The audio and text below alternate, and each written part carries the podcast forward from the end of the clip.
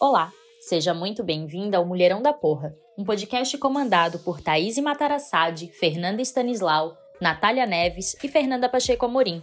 O Mulherão da Porra é apoiado pela Emais Editora e pela Abracrim Mulher. No site emaiseditora.com.br você encontra material de qualidade e gratuito.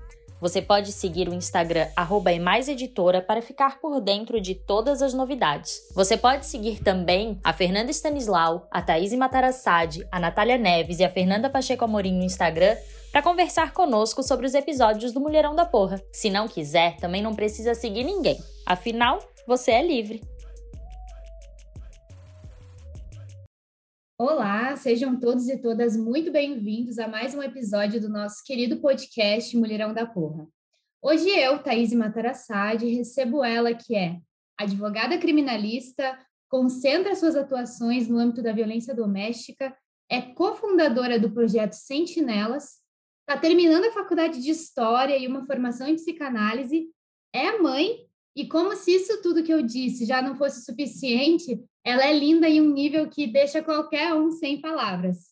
Sério mesmo. Seja muito bem-vinda, Isabela Borges. Obrigada por ter aceito o nosso convite. Obrigada, querida Thaís. Eu estou super feliz de poder participar aqui com vocês desse episódio. Fazia algum tempo já que a gente vinha conversando para alinhar as agendas, então hoje é um dia muito especial. Ai, que bom, obrigada. É uma alegria muito grande receber você aqui nesse nosso projeto.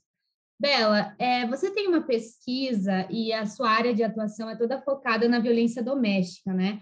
Eu advogo na área criminal e também acabo me deparando no meu dia a dia com uma série de situações que são realmente bem angustiantes, assim.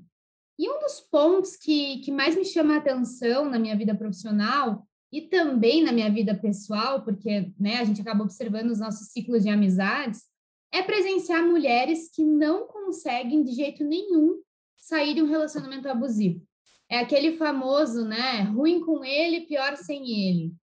E, e importante a gente colocar o abusivo aqui na nossa conversa como algo que não abranja somente, né, a violências físicas, mas algo que pegue todos os tipos de violências contra a mulher. Aquelas manifestações sutis, as outras mais sofisticadas. E eu queria saber, Bela, o que, que cria essa situação de dependência da mulher não conseguir sair? De onde que vem essa dificuldade? Importante a gente ter né, para a gente começar a falar que, como você bem expôs, não existe cara para a violência, né? Qualquer mulher pode ser vítima de violência doméstica e isso acontece em razão das vulnerabilidades que são muito específicas de acordo com cada mulher. Então, mesmo uma mulher CEO, uma executiva de uma grande empresa, uma mulher fálica, né, como a gente chama na psicanálise, uma mulher empoderada, ela também tem a sua vulnerabilidade. E o agressor, o companheiro, o homem né, ou mulher que pratica a violência de gênero, ele explora essa vulnerabilidade. Então é importante a gente ter isso em mente para esclarecer que qualquer mulher pode viver uma situação de violência. Eu mesmo já vivi em alguns relacionamentos. É, e isso acontece porque a violência ela acaba acontecendo de uma maneira que nos confunde, em especial a violência psicológica, que é mais sofisticada e às vezes não tão óbvia. E eu sempre falo para as mulheres ficarem atentas ao ciclo de violência.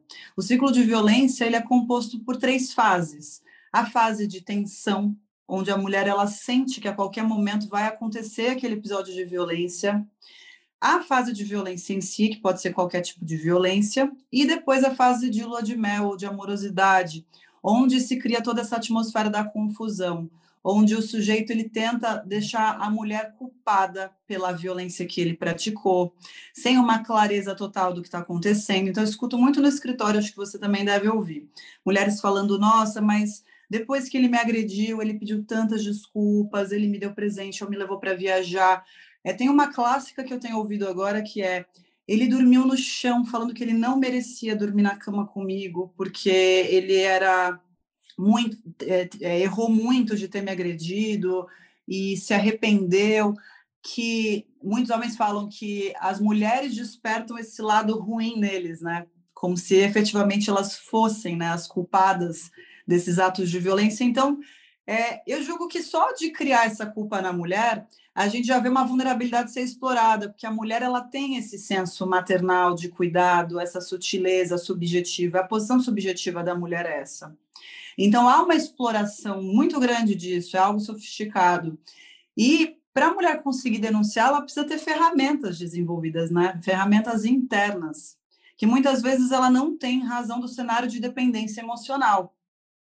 Então, é, acaba se criando uma relação patológica, né? Onde a mulher, às vezes, primeiro, ela demora para identificar que está num, cenário de violência, depois ela identifica e não consegue sair, que ainda não tem essas ferramentas. A gente chama na psicanálise de ato, é um ato denunciar. É um ato reunir um, esforços para conseguir mudar completamente a sua vida, para dar um passo e ter que lidar com um processo penal que a gente sabe que é machista, que ainda revitimiza por si só as mulheres.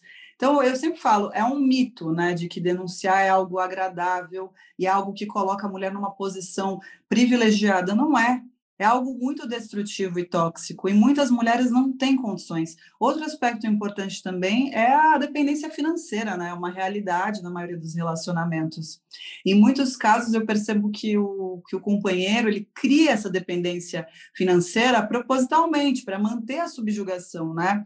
Como se o dinheiro que a gente pode também fazer uma correlação com a psicanálise, que é um falo, é um exercício de poder, ele pudesse manter a ordem, que é a subjugação, a dominação da mulher naquele lugar de propretização, né, de um objeto que pertence a esse sujeito que exerce a violência. É uma coisa muito interessante que você falou, Bela, essa coisa da culpa, né? Me parece que em algumas relações em que tem essa vulnerabilidade da mulher exposta e que o homem né, se aproveita e acaba fazendo com que seja uma relação abusiva, eu já vivi isso, você também já deve ter vivido, uhum. muitas das nossas amigas já viveu ou ainda vive. Parece que a gente está num constante pisar em ovos, assim, com a pessoa, né? A gente não pode falar muito bem o que pensa, tem que pisar em ovos, parece que a qualquer momento vai explodir alguma reação, não pode dizer que quer terminar, não pode dizer que quer fazer determinada coisa com alguma amiga, porque sabe, né? É como se você tivesse que viver em função de não criar alguma situação de tensão do companheiro. Uma situação que daí a mulher absorve toda essa tensão para ela e vive um verdadeiro inferno particular, né? É o que eu, é o que eu presencio, assim. E em muitos casos, assim, Bela, eu, eu penso que as mulheres estão numa situação em que o homem coloca uma chantagem emocional, sabe? No sentido de incutir mesmo na mulher o fardo de uma grande culpa pelo fracasso da relação, ou pro, pelo fracasso de alguma situação. E se a gente fizer um paralelo com o judiciário, como você falou da revitimização, me parece que isso se repete, né? Porque daí a mulher é culpada pelo fracasso, pela traição, ou por ter, né, é, digamos assim, aflorado algum instinto primitivo no homem, por ter feito ele perder a cabeça, por ter feito ele ficar com ciúmes, né? E depois, quando ela consegue romper ou tenta romper e procura ajuda, de novo vem essa essa essa ideia da culpa, né? Não, mas por que isso aconteceu? Por que que você, sabe, tirou o equilíbrio do homem, chegou nessa situação? E eu queria saber o que, que a psicanálise tem a dizer sobre isso, ou qual que é a tua percepção a respeito dessa questão de jogar a culpa no outro, né? Se isso é algum trauma do homem, se é alguma questão da infância, alguma questão materna, paterna, o que, que né? É, se tem algo que marca esses relacionamentos abusivos assim de uma forma constante do homem se comportar dessa forma e jogar toda essa, vomitar essa culpa em cima da mulher, assim. Eu queria é, falar um pouquinho sobre a origem da culpa. É importante a gente pensar aqui sobre o aspecto histórico, um pouquinho sobre isso. A culpa nas mulheres, ela vem sendo é, desenvolvida, a gente pode chamar assim, desde o Antigo Testamento, desde o livro Gênesis, com a criação do mundo, né, com Adão e Eva, sendo enviados para o paraíso, e a mulher é aquela culpada por seduzir Adão a comer o fruto proibido. E depois disso, o livro Gênesis é claro, ele fala que a mulher nunca mais seria livre para viver sem dor, que ela pariria seus filhos com dor, porque culpada por todas as dores do mundo. Então, eu acho que nós, mulheres filhas de Eva, a gente carrega historicamente isso. A gente viu depois, na Idade Média, a gente pode dar um salto histórico aí, mas na caça às bruxas, né, as mulheres apenas por serem livres, por terem corpos e ter liberdade sexual, foram caçadas e mortas. De lá para cá, não mudou muita coisa. O sistema se sofisticou e a gente vê muitas vezes falas é, mais sofisticadas, mas que mantêm ainda a dominação masculina. Eu vejo muitas vezes até mesmo o feminismo sendo usado como uma ferramenta de dominação, de uma maneira distorcida, essa liberdade sexual que, na verdade, é estimulada muitas vezes para satisfazer os desejos masculinos. Então, existe uma grande distorção entre o feminino e o masculino que ainda está vigente. E se a gente pensar sobre a perspectiva da psicanálise, a gente tem que entender como se constitui o homem, né? Da, da, estou falando aqui da perspectiva da posição subjetiva dele enquanto um sujeito. Então, eu estava explicando que o homem ele se constitui subjetivamente de uma maneira diferente da posição subjetiva da mulher. Vou explicar a diferença. O homem ele cresce dentro de um imaginário de que ele é completo porque ele possui um falo o falo, que é o pênis, mas que ao longo né, do, do seu desenvolvimento, ele começa a atribuir esse falo para outras coisas, como, por exemplo, para o poder, para o dinheiro, para o carro do ano, para mulheres. Então, tudo aquilo que incute nele a falta, a falta do falo, é algo que ele repreende, que ele reprime, que ele não sabe lidar. Porque, na verdade, é uma fantasia, ele não é completo porque ele possui um falo. Então, ele passa a vida dele toda tentando encobertar essa falta que é inerente ao sujeito. A falta. A gente vive a partir da falta, mas a maioria dos homens não sabe lidar com isso. Então, vamos pensar aqui num relacionamento, onde o homem ele ama, ele está apaixonado, ele fica castrado. Então, falo dele fica castrado por uma mulher. Ele não, não admite. Então, essa distorção é tão grande que a ideia de praticar a violência, de, sob um aspecto inconsciente, é para manter esse lugar de poder, de completude, né, de não castração. Enquanto a mulher ela tem uma perspectiva diferente, né, enquanto a constituição dela como um sujeito, ela se constitui no vazio. Então ela não, não se sente completa porque ela tem um falo, porque ela tem alguma coisa. Na verdade, ela lida muito mais fácil com a falta. E o Lacan, ele fala que a cura do homem é alcançar esse lugar feminino, é a castração. Então, a cura de perversidades e de posições é, subjetivas distorcidas a castração, é caminhar para compreender que ele não é completo porque ele possui um falo ou porque ele possui o, o dinheiro, o poder ou o carro do ano. Nada disso vai trazer essa virilidade distorcida que a sociedade espera que o homem tenha. E aí a gente vê também, né, a criação das crianças, né? Eu tenho um filho, o quanto a gente repete padrões também machistas na educação, de que homem não pode chorar, tem que ser aquele sujeito que sustenta a virilidade distorcida, né? Enquanto as, as meninas crescem realizando tarefas domésticas, eu acho que isso coloca desde pequeno cada um desses sujeitos dentro dessa posição que a gente está falando, né? De exercer o poder e de dominadas. Bela, você acha que os homens, nessa perspectiva, eles têm maior dificuldade em lidar com a rejeição quando a mulher não quer mais, a mulher quer sair do relacionamento? É mais difícil para o homem aceitar que ela não quer mais, que o amor acabou, ou que ela né, vai viver a vida dela, se desinteressou daquela relação? Você acha que tem essa dificuldade e que isso gera daí a tal da perseguição pós-término? Com certeza, eu acho que a gente pode atribuir até mesmo essa, essa nossa conversa sobre psicanálise, posição do sujeito a isso, né? Porque a mulher que decide ir embora, né, ela, ela traz a castração para o homem, que se sente completo por tê-la ali, mantendo a ordem, subjugando ela, sendo violento. Quando ela vai embora, ela castra esse homem. O que é essa castração? É deixá-lo é, vulnerável, com medo, inseguro, chorando, deprimido, e como é esse pensamento inconsciente ele não permite esse tipo de expressão, ele busca fazer aquilo que vai fazer cessar essa angústia, né? O Lacan fala que o que traz a angústia é a falta. E a angústia é um, um sentimento muito poderoso, porque ele fala sobre um, um, um sentimento que não é distorcido. Enquanto o amor pode ser distorcido e tantos outros sentimentos, a angústia ela é verdadeira, ela fala sobre uma falta. E esses homens não foram ensinados a lidar com a falta, com a angústia.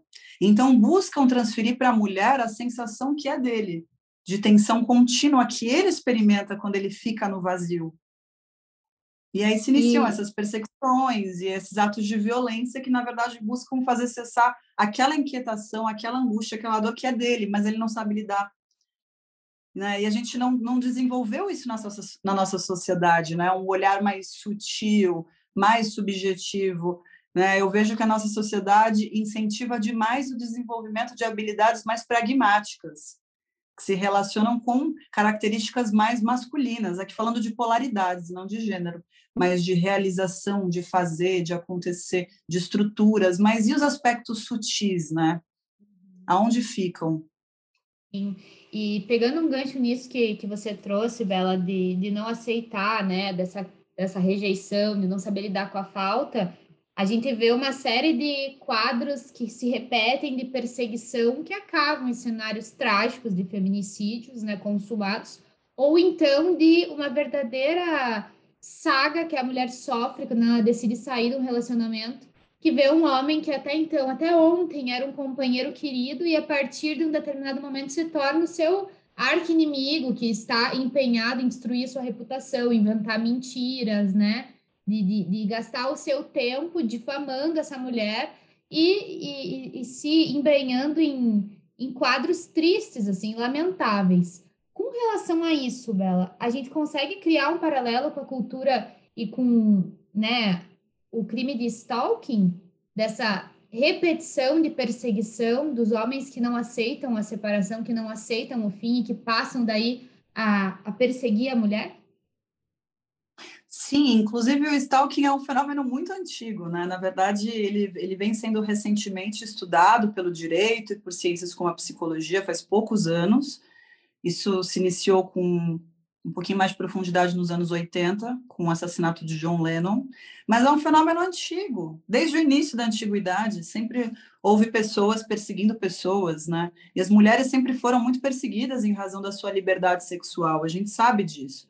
Então eu faço uma correlação, sim, com esse fenômeno, com aspectos históricos. Eu acho que se a gente for analisar aqui é, isso é um, algo que se repete há muitos, há milhares de anos, né? Inclusive na Bíblia mesmo, se a gente for analisar, é, mulheres perseguidas, né? Mulheres que não foram valorizadas pelos seus feitos, né? Uh, mulheres que não foram citadas lá, muito embora tenham sido importantes, né, para o desenvolvimento da, da nossa cultura e de quem a gente é hoje como Maria Madalena, que eu acho que é uma das mulheres que mais foram perseguidas ao longo da história em razão da sua liberdade sexual e do seu empoderamento, porque era uma mulher fora do tempo, uma mulher que é, vivia sob controle da sua própria vida. É, e inclusive, né, essa questão das mulheres estarem sempre nos bastidores, né, que a gente vê sempre. ao longo, a história nos traz muito isso, né, tanto a, a questão profissional, até hoje a gente acaba vendo, né? Nos grandes escritórios de advocacia, as mulheres agora estão tomando as rédeas, né? Aparecendo mais. É claro que a gente sempre teve grandes advogadas criminalistas, né? A gente não pode dizer aqui que agora que aconteceu, que agora que surgiu. Claro que não. Só que a gente Mas vê hoje. Exato, a gente vê hoje as mulheres tomando a frente, saindo dos bastidores, indo fazer a sustentação oral, indo para o plenário, ou então gerindo grandes escritórios. Eu acho que a gente está quebrando paradigmas, né, com essa nova mentalidade que vem surgindo. Bela, é, eu quero saber agora de você algo que é clássico aqui no nosso podcast. A gente sempre pergunta: o que que te constrói como um mulherão da porra? E eu já falo isso numa premissa de que você é um mulherão da porra, claro, inclusive que puxa Obrigada. e ergue outras mulheres. Mas eu quero saber o que, que você acha que constitui uma mulher enquanto mulherão da porra. Eu acho que nós mulheres já somos é, mais evoluídas sob o aspecto subjetivo do que os homens, porque a gente tem uma facilidade de se reconstruir, de iniciar tudo do começo, é, de dar a volta por cima, de refazer a nossa vida. Eu admiro muito isso, a força feminina e essa força sutil feminina, né? A gente não precisa muitas vezes ir para a guerra, vai para a guerra também quando é necessário, mas a nossa força ela não está impressa só nisso eu, eu acho que quanto mais a gente se colocar disponível para a gente se desenvolver sobre todos os aspectos que a gente pode, então, estudar, é, se aprofundar em outras temáticas, em outras ciências, mais a gente consegue elevar a nossa potência. Né? Eu acho que Mulherão da Porra é a mulher que se permite elevar a sua potência. Eu gosto de mencionar sempre potência, fazendo uma referência ao Spinoza, que é um filósofo que eu, que eu amo, que fala muito isso, né, sobre os encontros e os estudos que nos trazem um crescimento potencial, né? Então, eu acredito que a gente tem essa facilidade de, de trabalhar e de estudar várias ciências distintas e de fazer ao mesmo tempo várias coisas, cuidar da casa, é, dos filhos, trabalhar, é, não querendo ser super heroínas, não, mas a gente tem habilidades distintas, né? Isso é muito bonito. E eu acho que Mulherão da Porra também é aquela mulher que ajuda outras mulheres a crescer, né? A nossa cultura, ela também é, imprimiu demais a ideia de que nós temos que competir umas com as outras para conseguir o olhar masculino, quando, na verdade, essa é uma grande falácia que apenas é, leva em consideração os desejos masculinos, né? De que a gente é, gaste todo o nosso tempo, nosso dinheiro para alcançar lugares de beleza status que a gente às vezes nem quer, mas faz, porque dentro do nosso inconsciente isso foi impresso então, quanto mais a gente conseguir lutar contra esse sistema e ajudar né, outras mulheres a crescer, ocupar espaços, todas nós ganhamos, né? Não apenas uma, mas todas. É uma nova mentalidade que eu acho que a gente tem que desenvolver. Exatamente, até porque de nada adianta, né? A gente vê uma mulher que consegue chegar numa posição de liderança ou de uma posição de destaque e não puxa outras mulheres com ela. Então a gente tem que também Sim. observar tudo isso e, e as mulheres não podem ser aquelas que, que cultuem práticas machistas. Acho que isso é bem importante. Bela, vamos agora então para a nossa dica da semana. É, já arrumando para o finzinho aqui da nossa conversa, que foi muito gostosa e super assim proveitosa. Acho que o papo aqui rendeu reflexões bem importantes. Eu quero que você nos deixe alguma dica para essa semana para os nossos ouvintes, para os nossos ouvintes aqui. Então, puxando esse gancho que a gente está falando sobre essa competição feminina, queria indicar um livro da Naomi Wolf que chama O Mito da Beleza. Estou olhando para ele agora me veio essa ideia de indicar. Ele desconstrói todo esse inconsciente coletivo, né, de que nós mulheres a gente deve competir para conseguir olhar atenção para ser salvas por um príncipe encantado e que a gente deve se tornar aquele padrão de beleza inalcançável, né? Porque por mais que a gente consiga chegar é, no nosso melhor, a gente nunca vai alcançar aquele padrão, né? Um padrão que é falso, que é uma construção distorcida. Então o livro ele analisa esses aspectos, né? Explicando para as mulheres que na verdade quando a gente se dedica a conquistar, por exemplo, esse padrão de beleza, a gente gasta e dá para o patriarcado o nosso dinheiro, o nosso tempo, e a gente nunca alcança esse lugar. Quem vai salvar a gente, na verdade, somos nós mesmos, e não o príncipe encantado. Então, eu deixo essa sugestão desse livro. Ai, fantástico, excelente, excelente reflexão, Bela. Muito obrigada. Gostei muito da nossa conversa. Acho que nós precisamos nos enxergar enquanto mulheres que, que têm tudo para tomar as rédeas das, das nossas próprias vidas e seguir, né? é, nos qualificando, estudando e buscando, assim, estarmos sempre emancipadas e nunca deixar com que a gente caia num relacionamento abusivo, em alguma situação que né, possa nos podar ou nos puxar para baixo. A gente tem que estar em constante revisão né, desses preceitos e dessas coisas que nos constituem enquanto mulheres né, bem resolvidas e livres. Eu acho que todas nós somos né, filhas de Eva, que em qualquer momento a gente pode decidir ir embora e pode acabar indo embora, e nada e ninguém pode nos segurar. Muito obrigada, Bela. Quero que você saiba que esse espaço ele é muito seu também. O nosso podcast é uma construção coletiva e fiquei muito feliz em te receber aqui hoje. Muito obrigada. Muito obrigada, fiquei feliz demais com o nosso bate-papo. A gente falou de muitas coisas profundas, né? E eu deixo aqui a sugestão para que a gente não deixe de buscar o autoconhecimento, o autodesenvolvimento, para que a gente consiga assimilar internamente esses aspectos que a gente tem debatido aqui, né? Porque por meio da elaboração dos nossos estados emocionais que a gente consegue também a libertação. Verdade. Bom, muito obrigada, Bela. Um beijo e desejo a todos que tenham uma ótima semana. Até semana que vem.